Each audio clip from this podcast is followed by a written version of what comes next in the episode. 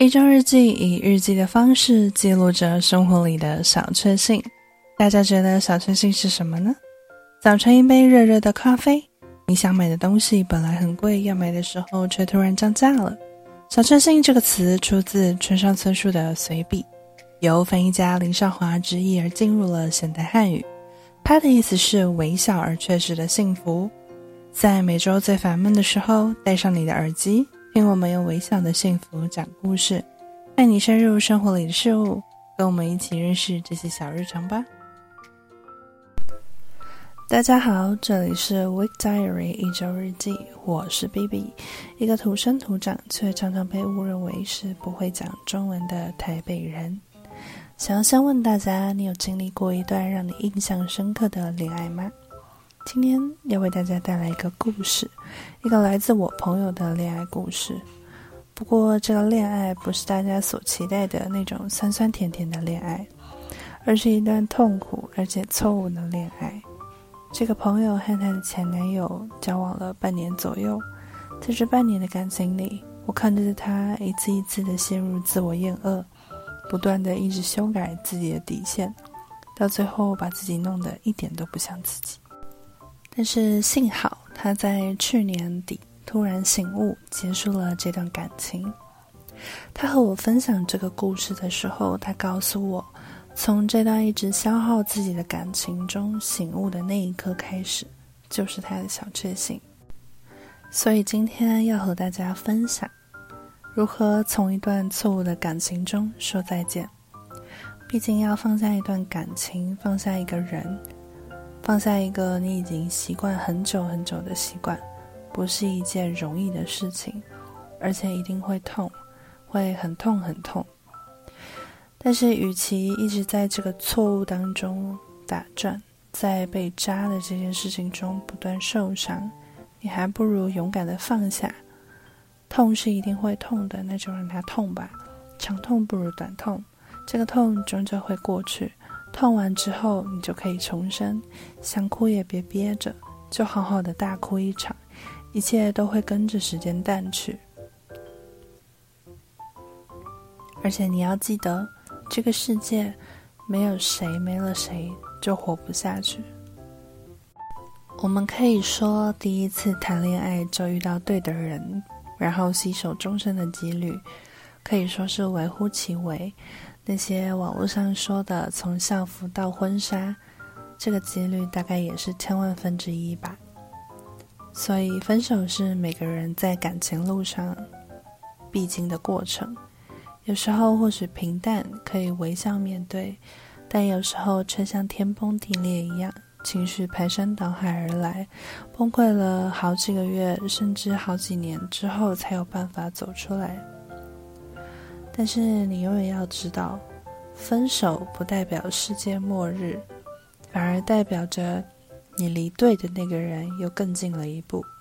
所以，赶快整理好自己，才是最重要的。在分手之前，应该要问问自己几个问题。第一个就是为什么？为什么要分手？为什么走不下去了？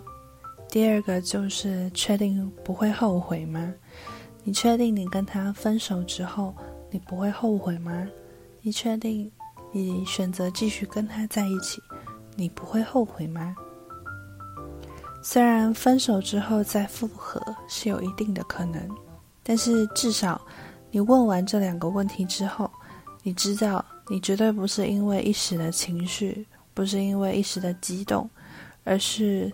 深思熟虑之后下的决定，这个谨慎的选择、谨慎的思考，会对你比较有帮助。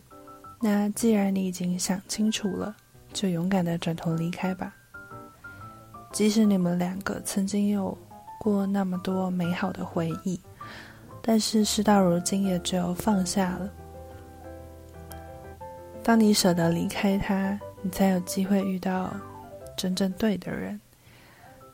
你已经心知肚明这是一个错误，那你就不应该要再执着在这个人身上。分手之后，你的生活会突然少了一个重心，你会多出来很多的时间跟精力，但是那些多出来的时间跟精力，不是让你用来悼念那些过往、那些因为懊悔而流下来的眼泪，而是应该要用在自己的身上。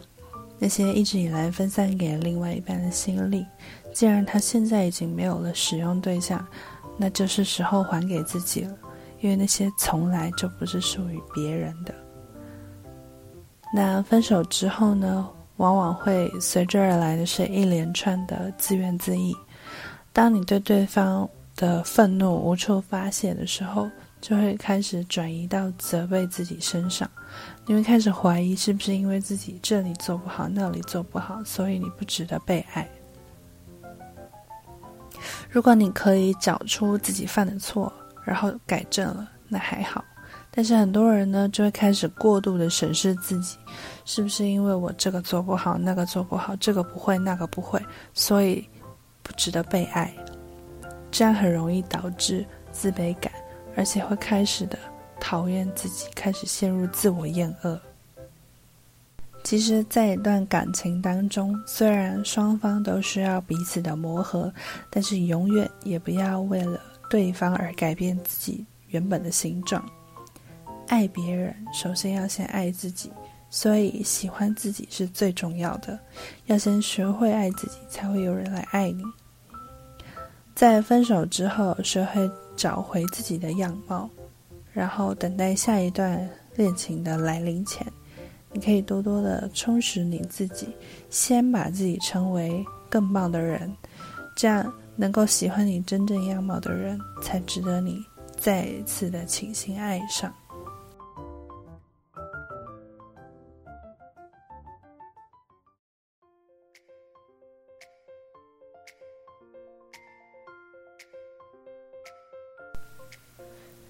小确幸本身是一个短暂的欢喜，它的感觉在于小。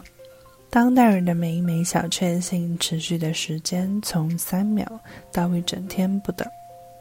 这些微小而确切的幸福，可以来自于亲情、爱情、友情，可以来自于对快乐的低预期，也可以来自于长时间的失去之后再拥有。说到这里，大家有想到最近有发生什么小确幸吗？还是有什么事情对你来说是小确幸呢？希望大家都能透过生活里一些简单的小确幸，为沉闷的一天增添上一点其他的色彩。这里是 Wood Diary 一周日记，欢迎上我们的 Instagram 贴文底下留言和我们互动哦。我是 B B，谢谢大家的收听，我们下周再次相见。